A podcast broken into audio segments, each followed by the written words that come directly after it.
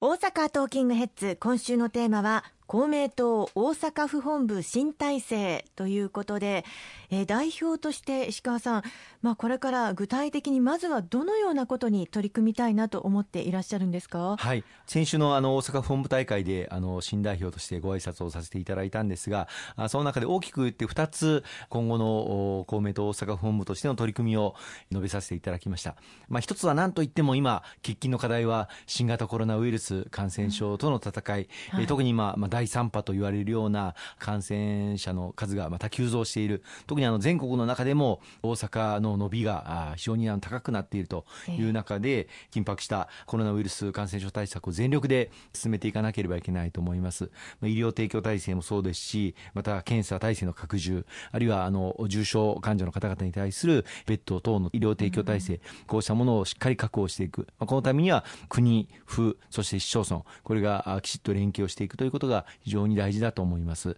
あのまた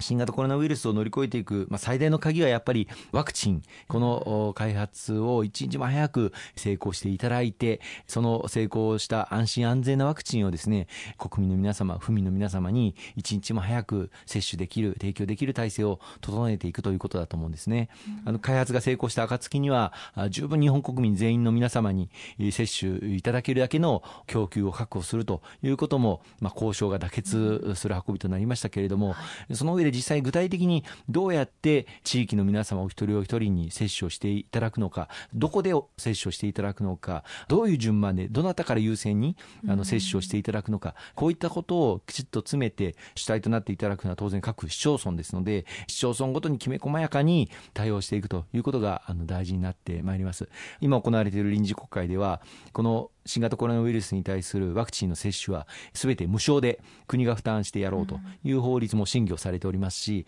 また、まあ、あってはならないことですけれども、もし万が一何らかの副作用が発生した時にも、その保証は国の方で行うということも、この国会であの決めることになってまいります。で、こういったことがあの国の方できちっと決まりますと、今後はそれぞれ市町村ごとに、どの会場で、どういう順番で、どういう体制で地域の皆様にワクチンを接種していただくのかという具体的な議論が始まってまいりますので、しっかり後押しをしていきたいというふうに思います。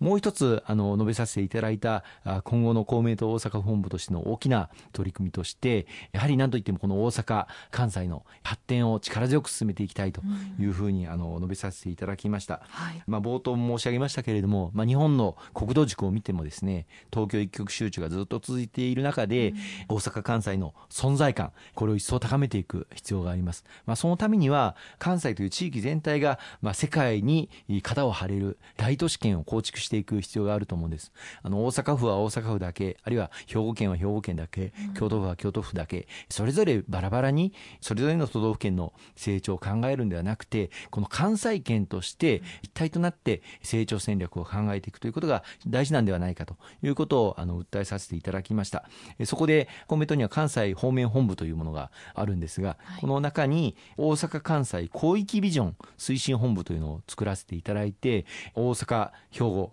京都そして奈良和歌山福井滋賀こうしたところも一体となって関西の成長これを進めていく軸になっていきたいということを、あの訴えさせていただきました。例えば大阪というのは首都東京に次ぐ大都市圏として首都機能の一部を担えるような存在が求められているかと思いますまあ、あの先ほどの新型コロナウイルスの問題もそうですし、まあ、その他のことに関してもさまざまな対策というのは考えられるんでしょうか？そうですね。あのおっしゃっていただいた通りあり東京はあの一極集中が続く中でありとあらゆる機能が集中しすぎている。そんな時に万が一、まあ、首都直下型地震、まあ、これもあの30年以内に必ず起こるんではないかというふうにも言われている中で東京首都圏が麻痺してしまうと、もう日本全体が機能不全に陥ってしまう。そういうことになってしまいます。そこをしっかりやっぱりバックアップできる体制を、まあ、日本の国全体として考えなければいけないんですがそういう機能を担えるのはもう間違いなく大阪関西でしかないと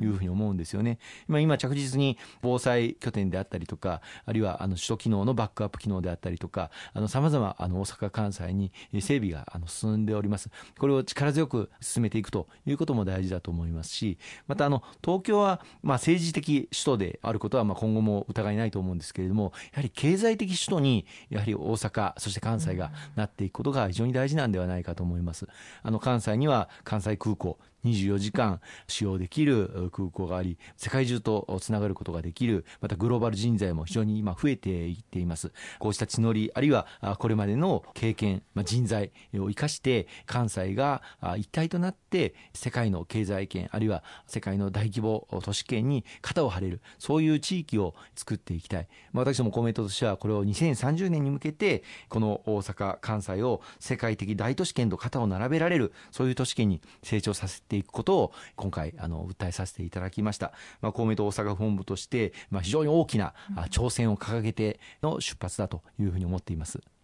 ちょうど2025年には大阪・関西万博も開催されますよね、えー、それに向けてしっかりと取り組んでいかないといけませんね。そうですね、実は先般、私、参議院の予算委員会で質疑に立たせていただいたんですけれども、あの大阪・関西万博、まだだいぶ先のことなんじゃないかというふうに意識持っている、いらっしゃる方も多いかと思うんですが、実はそうではなくて、残すところあと4年半に迫っています、しかもあのコロナの影響でさまざま準備が遅れている分もありまして、例えばあの本来であれば今年の夏に BIE 総会というのがフランスで開かれて、そこで最終的なあの大阪・関西万博の登録申請書というものが承認される予定だったんです。でこれが承認されないと海外の誘致活動ができないんですね。でこれが実はできなかったために、まあ、年末、今年の12月1日に、この BI 総会、オンラインで行われることになるんですが、ここでやっと登録申請書が承認されて、そこから各国のパビリオンに参加してくださいとかいう誘致活動が行えることになります。まあ、これが半年遅れてしまっていると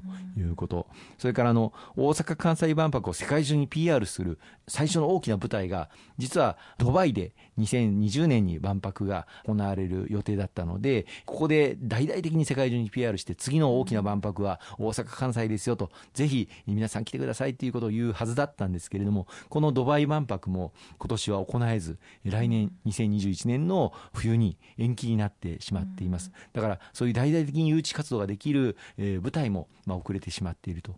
そう考えますと、